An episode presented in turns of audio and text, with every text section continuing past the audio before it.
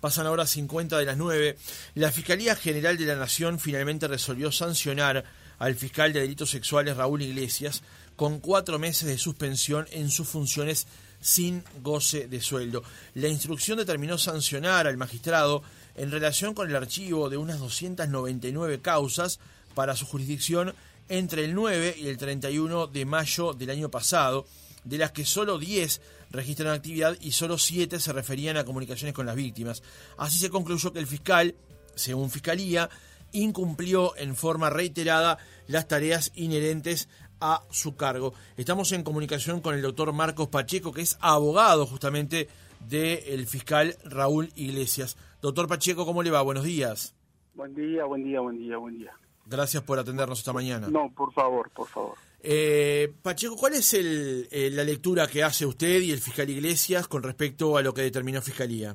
Bueno, en primer lugar, le voy a hacer una apreciación. el fiscal subrogante fue el que el fiscal subrogante Juan Gómez fue el que tomó la decisión. Fue el fiscal general de la Nación, ese cargo está vacante todavía.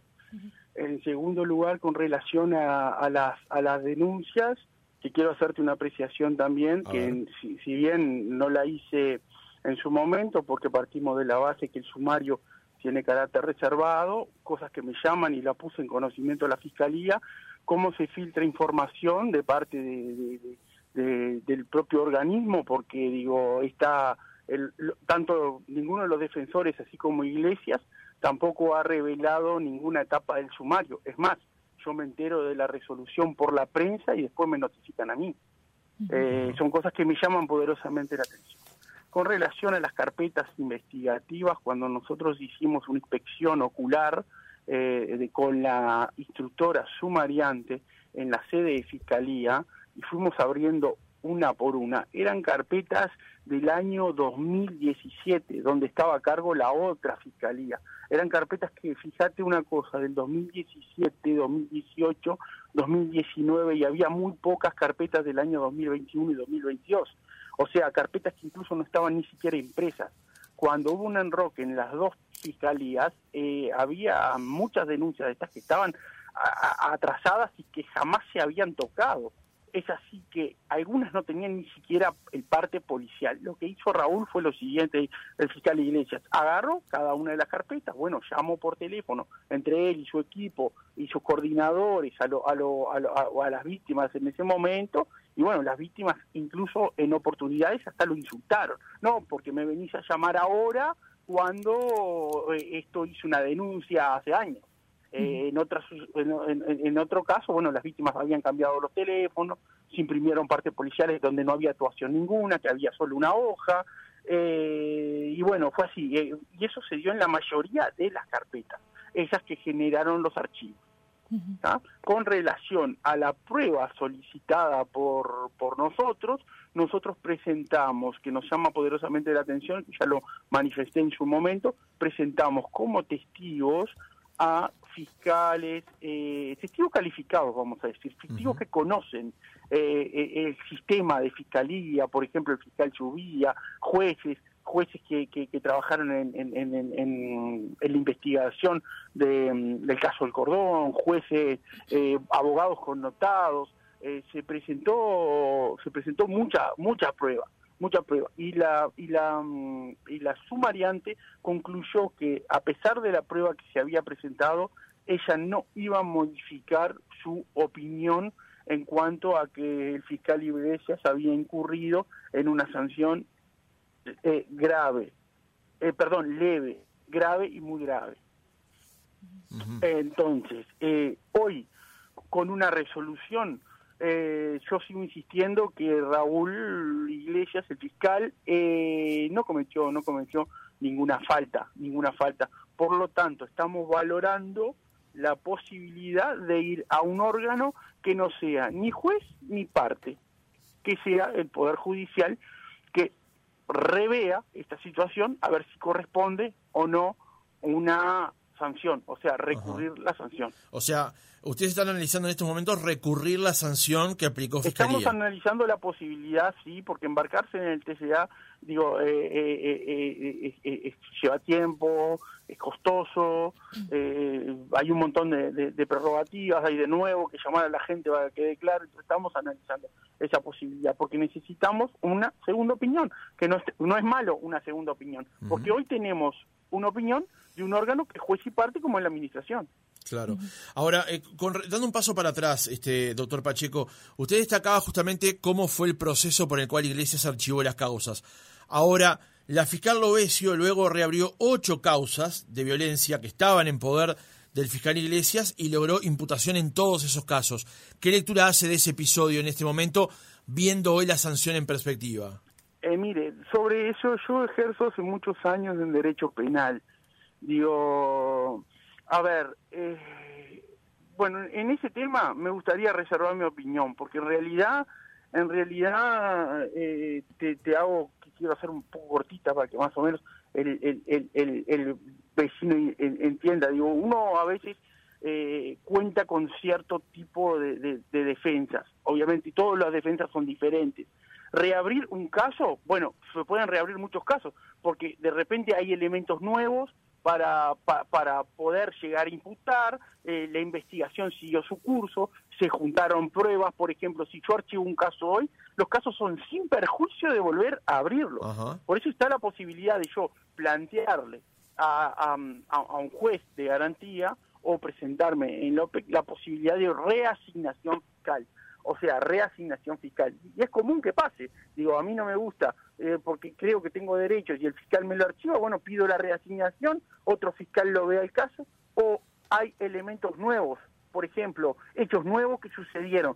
Eh, vamos a suponer un caso de, de, abuso sexual, se hace la denuncia, toma intervención el juzgado primero de violencia de violencia doméstica violencia de género, marca una medida cautelar, por ejemplo, no se todavía no se interrogó a las víctimas, las víctimas pasan a ser interrogadas, hay una cámara GESEL de por medio, está el, aporte de del equipo multidisciplinario compuesto por psicólogos, psiquiatras, y, y elaboran un informe, bueno, y tengo elementos nuevos como para poder seguir la investigación y pedir un procesamiento. Ajá. Bien. O una formalización, perdón, una formalización.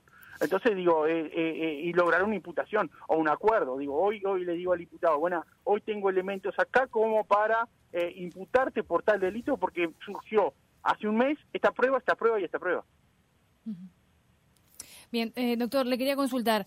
¿Usted entiende que entonces la sanción que recibió el fiscal es excesiva? Y, y se lo pregunto porque entiende que puede haber quizás otra intencionalidad de fondo más que nada se lo pregunto por porque si puede haber molestias con, con, con, el, con el fiscal debido a declaraciones que eh, él dio a la prensa. Eh, pasada, pasado este episodio, él dio varias entrevistas. Pregunto si se puede haber generado una molestia por parte del fiscal subrogante eh, que, que, fue quien ahora efectivizó la, la sanción.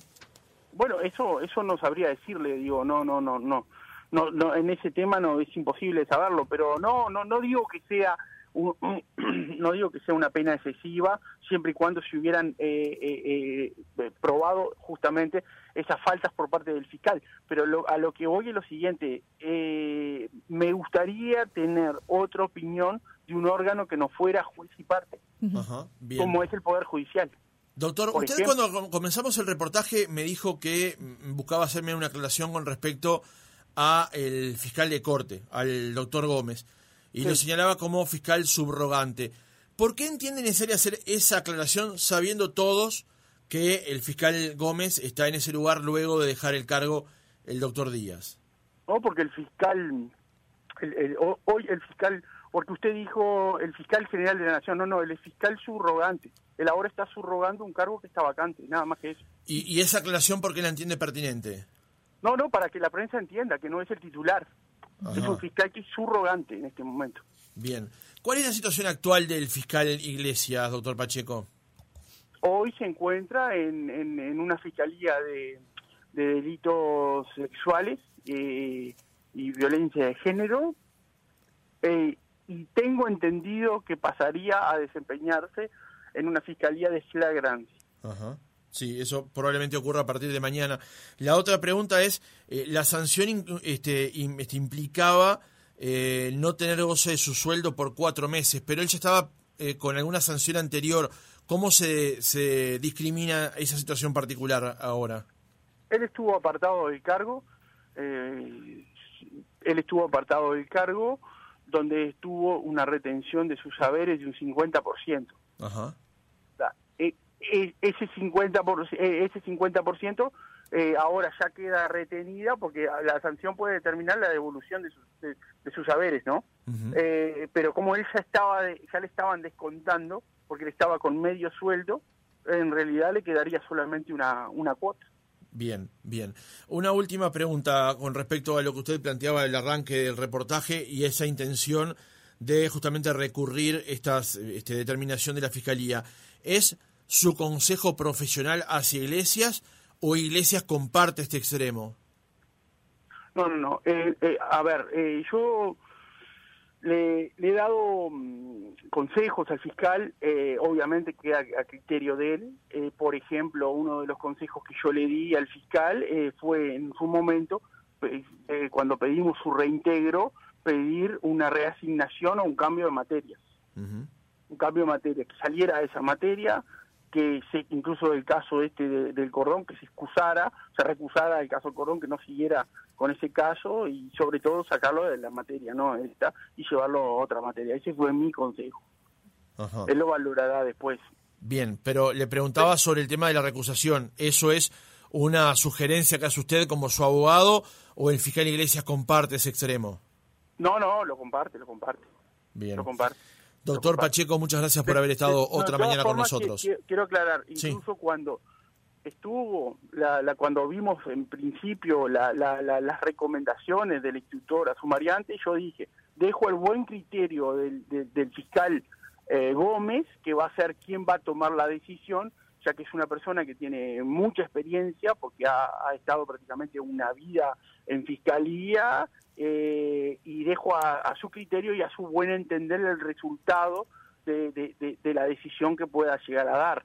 Cuando la instructora planteó una sanción tan severa, recomendó una sanción tan severa como fue la que fue puesta, ¿no? Una última pregunta, Pacheco. ¿Ustedes confían en, en, el fiscal Gómez, en, en, todo el entorno justamente que hoy sanciona el fiscal Iglesias? Eh, a ver, eh, a Gómez, eh, al, fiscal Gómez tengo el gusto de conocerlo hace muchos años. lo encuentro que es una persona muy correcta, muy correcta. por eso mismo dije confío, en su momento dije confío en el buen criterio del fiscal Gómez. Confío en el buen criterio. Yo no, no, no, no tengo por qué desconfiar de Gómez. A mí me parece un excelente profesional y que conoce mucho también la fiscalía desde, adentro, porque fue eh, pasó por, por, por todas las etapas. Doctor Martín Pacheco, gracias por haber estado con nosotros otra mañana. Gracias, hasta luego.